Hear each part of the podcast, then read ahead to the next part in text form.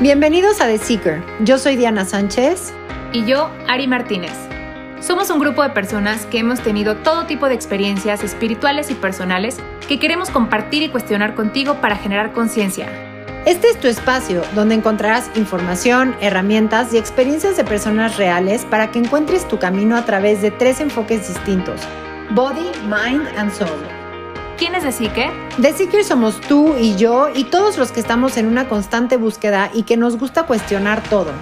The Seeker te invita a vaciar tu mente, a desaprender todas esas creencias y prejuicios enseñados o aprendidos para darle espacio a nuevo conocimiento basado en tu propia verdad y para expandir tu conciencia. Te invitamos a que nos escuches con la mente abierta para que tu mente, cuerpo y alma resuenen con lo que te platicamos y puedas encontrar las respuestas que buscas. The Seeker busca algo más allá de eso que nos enseñaron y lo cuestiona todo. Hola, bienvenidos a este episodio número 24 del podcast de The Seeker. Hoy estamos muy contentas porque tenemos una invitada especial que tiene y nos va a platicar sobre un tema muy, muy interesante que tanto a Diana como a mí nos siempre nos ha llamado mucho la atención y que también le interesa mucho a la gente que nos sigue. Entonces, es un tema también fundamental para poder lograr tener mejores relaciones, tanto personales como con otras personas, ¿no? De pareja, amigos, etcétera. Pero los dejo que Diana les cuente un poquito más de nuestra invitada. Bienvenidos. Hola, Seekers, ¿cómo están? Pues mira, es un gustazo presentarles a Liz. Liz, bienvenida a este tu espacio. Les cuento un poquito de Liz. Ella es cancunense de 33 años de edad, apasionada en el crecimiento personal, espiritual y sanación emocional. Creadora del podcast Soy Feliz, bioterapeuta, danzante y sanadora ancestral a través del amor. Bienvenida, Liz. Hola, hola, muchísimas gracias por la invitación. Estoy muy emocionada de estar aquí con ustedes. Muchas gracias. Eh, pues bienvenida de nuevo, Liz. Y pues me encantaría que comenzáramos, eh, que nos platicaras un poquito más de qué es esto que haces que se llama bioterapia, ¿no? Quizás mucha gente lo ha escuchado, lo ha leído, lo ha visto en redes sociales, etcétera, pero nos encantaría que nos contaras un poco de qué es y cómo llegaste a ella. Claro que sí. Bueno, bioterapia en realidad en México es algo nuevo. De hecho, si lo buscas en Google, hay muy poca información de la terapia como tal que yo comparto. Pero, por ejemplo, en Argentina hay, hay muchísimo crecimiento. Ahí yo me certifiqué. Y bueno, básicamente bioterapia es una terapia diferente a la convencional porque ayudamos, ayudo a las personas a sanar enfermedades y conflictos a través de la sanación emocional y del amor. Por conflictos me refiero a cualquier cosa que nos quite la paz. Eh, temas de relaciones de pareja, con familia, no encontrar trabajo, carencia, cualquier cosa que nos está en el momento, pues no permitiendo disfrutar y siendo feliz. Entonces, esta terapia es muy, muy confrontativa. De hecho, solo son tres sesiones máximo en la que vas a, en la sesión por medio de unas preguntas, yo voy a indagar en tu historia para encontrar qué pasó en la niñez, que hubo un momento como de desconexión emocional, que lo estás repitiendo, tal vez con amistades, tal vez con parejas, tal vez con situaciones, y otra vez lo estás viviendo hoy, y lo que te está diciendo es que hay algo que tienes que resolver.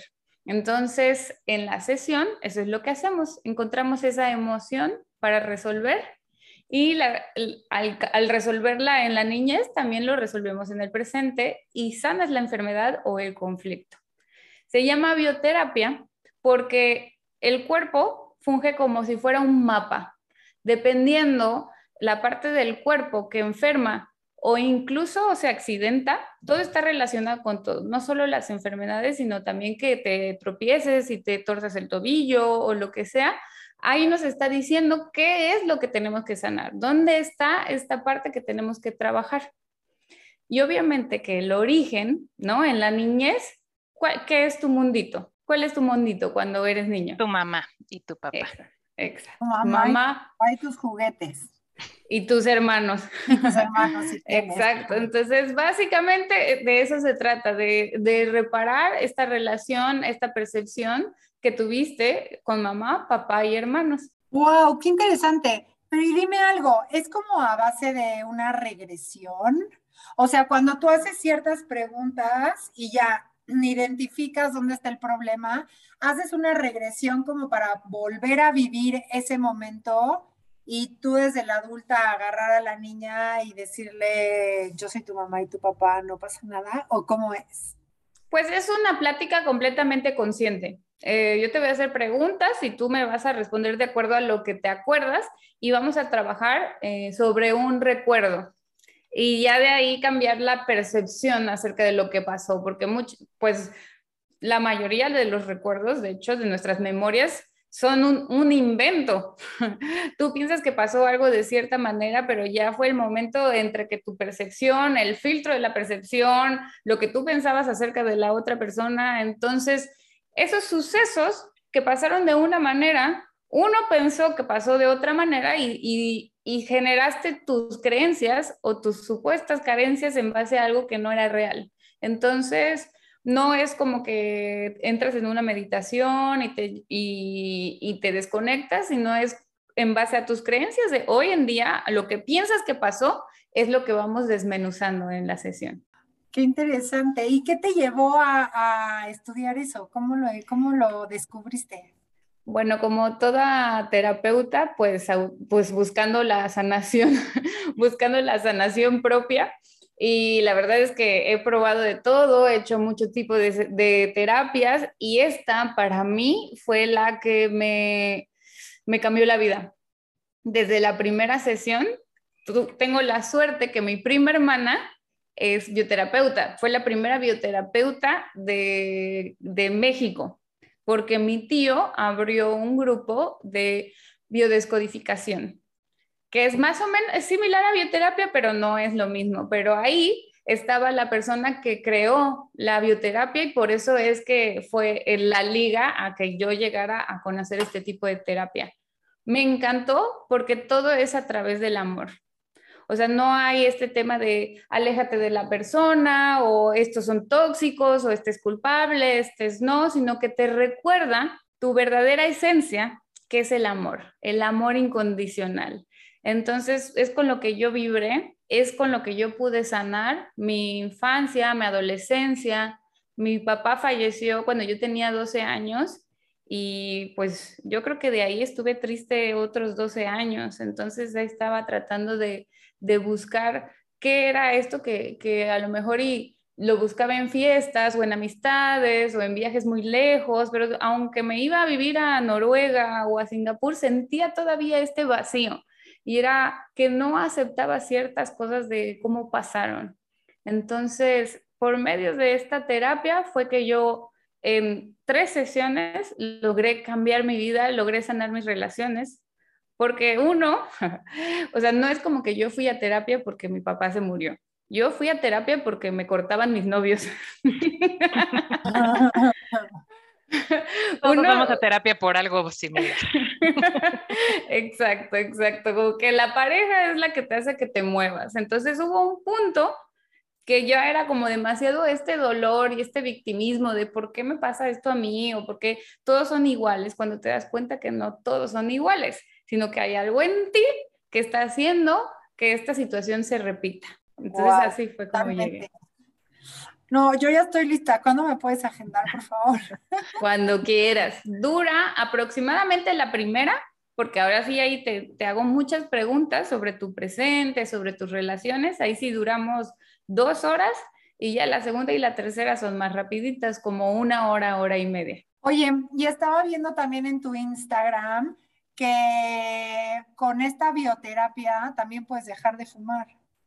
Sí, ¿sí? Puedes dejar de fumar, o sea, en realidad sanas la carencia que, con la que tú estás tapando fumando o cualquier adicción. De hecho, cualquier adicción es que estás buscando la protección de mamá que pensaste que no tuviste. Entonces, cuando fumas, cuando estás nervioso, entonces, de alguna manera, si tú sanas eso, si te das cuenta que mamá en realidad sí te protegió, solo que no de la forma en que tú estabas esperando o en tus creencias de cómo debe de la mamá proteger, es como tú ya puedes trabajar tus adicciones y soltarlas.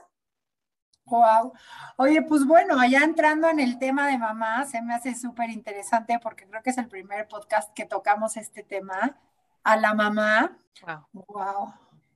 Fíjate que a mí este tema es de los que más me gustan, o sea, la bioterapia o, o, toda esta relación del cuerpo, ¿no? Con las emociones, porque mucha gente cree que no tienen relación, o sea, que están separadas, ¿no? Justamente hoy le preguntaba a mi mamá que por qué cree ella que tiene asma. Yo le dije, ¿por qué crees que tienes asma?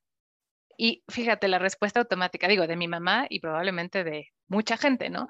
Es que no sabes porque cuando yo fumaba o cuando esto y que el reflujo y que si esto, y, o sea, como buscan otra, un origen como físico, como externo que me causó esto, ¿no? Porque siempre es más fácil como que culpar a lo externo, ¿no? A ese como ente extraño que llámese como se llame, ¿no?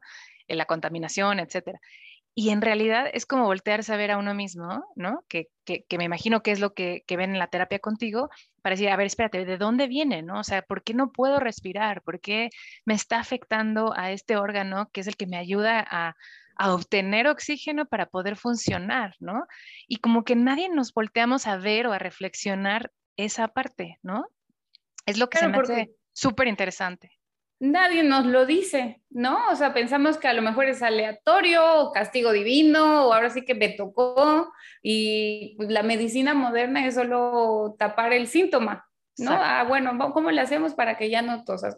Pero no el por qué empezó a toser, ¿no? El qué emoción es la que le hizo generar esa enfermedad, porque pueden haber 30 mil personas que fuman y a ella le tocó el asma, porque a la otra persona que fuma no. Y es que de alguna manera ella necesita aprender algo a través de eso. La enfermedad es la forma de comunicarse de nuestra alma, de nuestro ser, para decirnos, hay algo que estás pensando mal o haciendo mal. Uno, si odia su trabajo, se va a enfermar de un gripón que le va a acostar en cama para que no vaya, porque eso es lo que en realidad quiere. Es muy fácil, es hasta como demasiado obvio, pero si tú quieres así, sin leer el diccionario de Luis Hay o buscarlo en, en mi Instagram o algo, si tú quieres saber el para qué de cualquier enfermedad, es qué es eso que te está impidiendo la enfermedad. Si es un tema de ojos, es algo que viste que no te gusta, que, que no te gustaría ver o que no quieres que vean. Si es algo de oídos, es que escuchaste algo que no te gustó es tal cual nos está comunicando de esa manera. Entonces, a mí me gusta porque así nos da toda la responsabilidad. Si no eres víctima de lo que pasa en el entorno, ¿no? De repente me puede dar un cáncer y yo no hice nada y ahora ya me morí. Prefiero tener esa responsabilidad que sí es fuerte, ¿no? Es fuerte decir, ¿cómo? Yo no voy a desear que me haya pasado esto, pero pues también te da este poder sobre tu creación de que sea lo que sea que pase, siempre va a ser para algo mejor que es regresar al, al, amor, que es sanar eso que nos está enfermando. Y justo como le dices, esto regresar al amor, fíjate que justo o casualmente o, o, más bien causalmente, como yo lo, lo, digo, estoy releyendo un libro que hacía 20 años que no leía, que si no lo han leído, a todo el mundo se los recomiendo, que se llama El arte de amar de Eric Fromm. Y justo habla de cómo lo que creemos que es el amor, porque también ahorita que decías de, obviamente que, es regresar al amor, pero mucha gente también tiene unas ideas o tenemos eh, socialmente aceptadas unas ideas del amor medio extrañas, pero el amor es aceptarnos que somos parte del todo, o sea, esa unidad, eso, o sea, que, nunca nos separamos de, de, lo demás. Y lo mismo con nuestro cuerpo, en este caso con la bioterapia. O sea, cómo de verdad podemos amarnos tal y como somos y conectarnos. O sea, no pensar que esto es una máquina que se llama mi cuerpo y que pues funciona solo y ahí que se arregle solo y si se descompone, como decimos, pues que me den una medicina y que me quite el síntoma. En vez de voltearte a ver como una unidad, que eres parte de las dos cosas y que el amor, como bien dices, es lo único que te puede hacer unirte de nuevo, ¿no? Con tu ser, con tu alma y con el todo, con la naturaleza, con con todos los demás humanos, con, con todo, ¿no? Eso es lo que que me encanta que eso hace solo la bioterapia hasta donde entiendo, ¿no? Exacto, es que, y por eso es que todo está relacionado con todo, ¿no? O sea, no solo las enfermedades, sino tus problemas con pareja, con amistades, los accidentes, todo está relacionado porque como es adentro, es afuera. El caos que ves afuera es el caos que, caos que ves en ti y también como es arriba, es abajo. Todo lo que tú juzgas de mamá que no pudo hacer o que hizo mal o que le faltó, te va a tocar a ti repetirlo para comprender. Luego pensamos, ay, es que mi, mi papá estuvo ausente o mi mamá estuvo ausente, entonces, ¿qué pasa? Tenemos una creencia que el amor es ausente y que nos va a tocar parejas que sean pilotos, que trabajen mucho y que estén ausentes, o a ti te va a tocar tener que trabajar mucho porque eres mamá soltera, entonces estás proveyendo y tus hijos van a sentir que tú eres ausente. Y todo con la finalidad de comprender que estaban haciendo lo mejor que podían y sobre todo, durante todo ese proceso, te estaban amando. El tema que nos duele es que pensamos que porque gritan es que no nos quieren, es que no somos suficientes, porque no están es que prefieren el trabajo a nosotros. Entonces, todo lo que nos sucede es para comprender que la gente está haciendo lo mejor que pueden. No solo nuestros papás, sino en realidad todos estamos haciendo lo mejor que podemos, pero si juzgamos a quienes nos dieron la vida, a quienes trabajaron y hicieron todo su esfuerzo y replicaron el amor que les dieron, pues cómo no vamos a juzgar a los demás y sobre todo a nosotros mismos. Si estamos juzgando al de enfrente y partimos que somos lo mismo, pues estamos juzgándonos nosotros y eso es lo que causa la enfermedad y el caos. Claro. Claro. Oye, ¿qué hay como de los patrones? ¿Qué nos puedes decir de los patrones? Cuando sigues patrones, cuando hay cosas que van de generación en generación y que se siguen, este, pues se siguen viviendo y actuando. Exacto. Ese sería lo, que mencioné de cómo es arriba, es abajo, que lo podemos ver como hasta astrológicamente, lo que pasa en las estrellas pasa aquí o lo que pasa arriba en la generación de arriba pasa abajo. Pero no es como que tú naces con el gen enojón, ¿no? O con el gen sumiso o con el gen agresivo, sino simplemente cuando tú eras chiquita y viste eso, te enojó mucho y te enojó tanto que por eso lo repites, para comprender. Si tú quieres cortar con un patrón, lo que tienes que hacer es dejar de juzgar que eso que hizo mamá o papá era tan terrible. Porque mamá o papá lo hicieron porque eso también aprendieron de su mamá y su papá y esa es su interpretación del amor. Y como ellos no han podido sanarlo, no han podido ir a terapia en esas generaciones la vida era dura y así se queda. El trabajo es trabajo y no lo cuestionas. Entonces, ellos no han podido resolver esto que a nosotros, gracias al Internet, gracias a todo este movimiento espiritual que ya hemos tenido un poquito más de accesibilidad, lo podemos sanar. Y si sanamos nosotros, sanamos siete generaciones para arriba y siete generaciones para abajo. Pero para romperlo es eso, dejar de juzgarlo, porque hizo lo mejor que pudo. Sí, justo te iba a preguntar que puedes liberar a tus generaciones. No, y también creo que si tú, por ejemplo, sanas a mamá, pues vas a ser una mamá totalmente distinta. ¿No?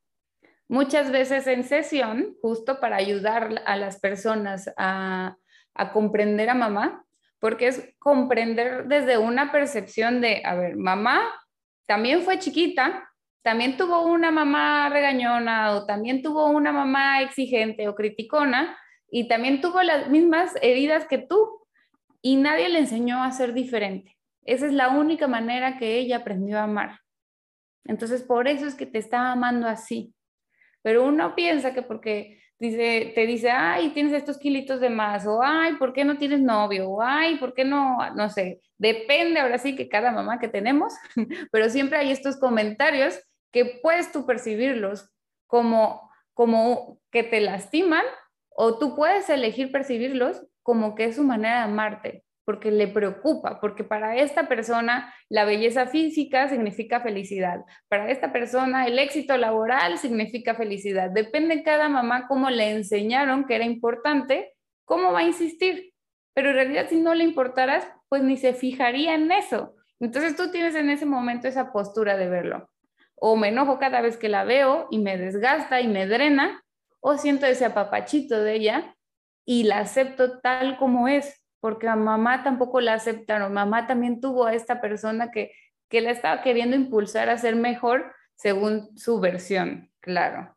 Entonces, pues esa, es la parte bonita, ¿no? Que nos empezamos a quitar el sombrero de hijas y empezamos a, a ver qué necesitan nuestros papás con unos ojos de que también ellos son estos niños, no, no quiero decir heridos porque nadie nos hiere, nos confunden, nos confundimos.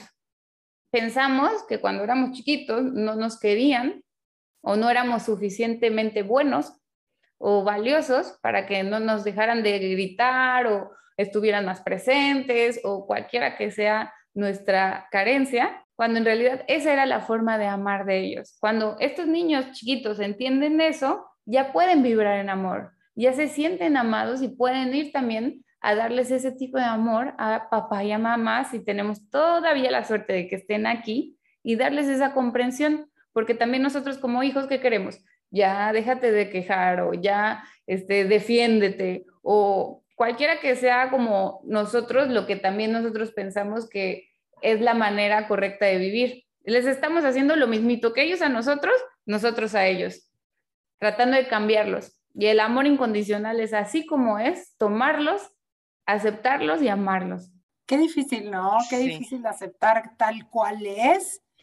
Cuando es tu mamá y es tu papá y te enseñaron tantas cosas y chocan tanto como con tu sistema, ¿no? O sea, por más que tú como hijo salgas al mundo y te hagas de tus propias este, ideas y creencias, creo que la de mamá y papá siempre va a ir súper arraigada, ¿no? Van a estar súper arraigadas a nosotros. Entonces, híjole, aceptarlo tal cual y estar jugando como con estas dos tipos de, creencias o de prejuicios, ¿no? O de formas de educación, se me hace complicado, pero bueno, ya lo quiero probar. Oye, dime algo, ¿y estas terapias las das a niños o no? ¿O tiene que ser gente adulta? Es para mayores de 21 porque nuestros hijos son nuestra extensión e incluso nuestras mascotas. Lo que les pase a ellos en realidad es algo que nosotros tenemos que resolver. Hay muchas veces que uno se enferma y no hace caso, sigue trabajando, pero si se te enferma un hijo, ahí sí que paras y ahí sí que resuelves. Entonces, todo lo que nuestros niños pasen nos están mostrando algo que tenemos que sanar de cuando nosotros teníamos su edad. O sea, si tengo un hijo que tiene siete años y está muy rebelde o se pelea mucho en la escuela o entra como en conflictos, hay algún enojo, un resentir en mi niñez cuando yo tenía esa edad. Y si yo lo sano, cambia, cambia el niño. Son tus espejitos. Exacto. Wow. Wow.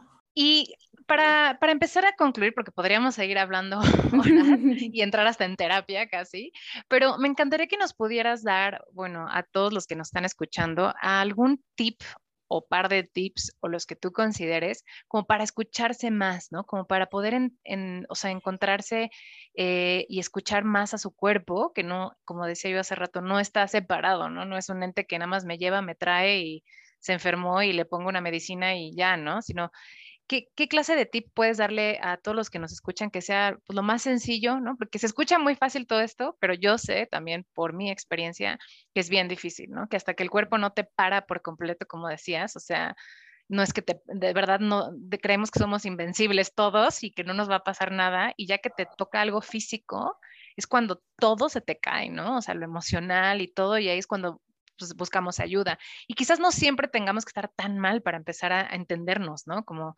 como decíamos también hace rato, ¿no? Porque, ¿Por qué me tengo que super enfermar o romper el tobillo para entonces decir, ah, ¿qué está pasando? ¿no? Entonces, ¿qué, ¿qué tip nos puedes dar como para entrar más en conexión con, con esa parte nuestra?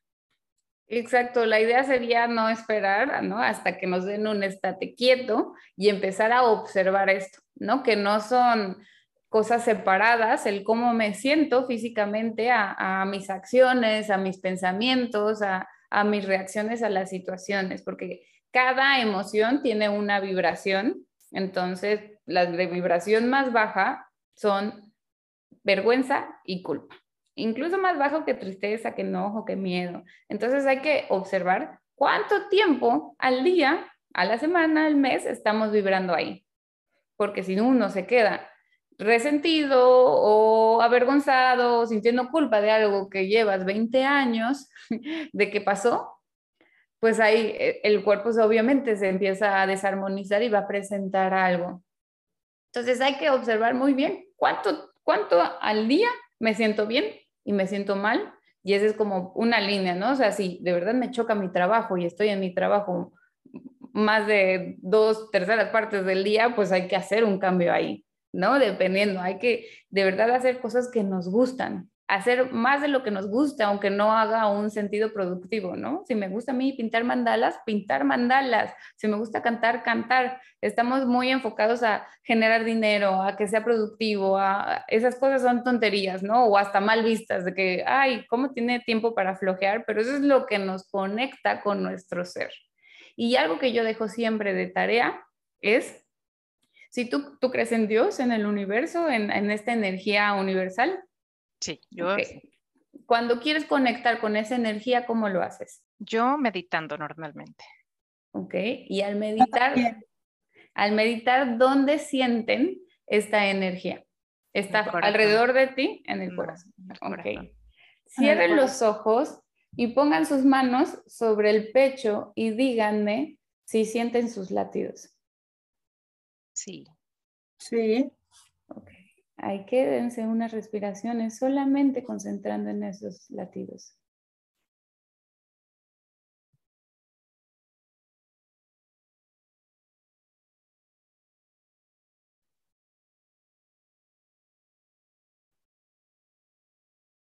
El corazón es el único órgano en donde no nos puede dar cáncer.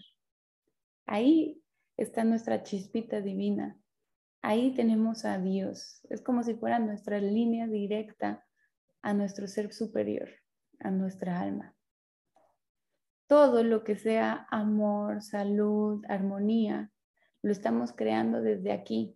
Ese es el estado natural de nuestro ser. Si estamos creando cosas que están en desorden, lo estamos creando desde el miedo, desde el ego, desde el inconsciente.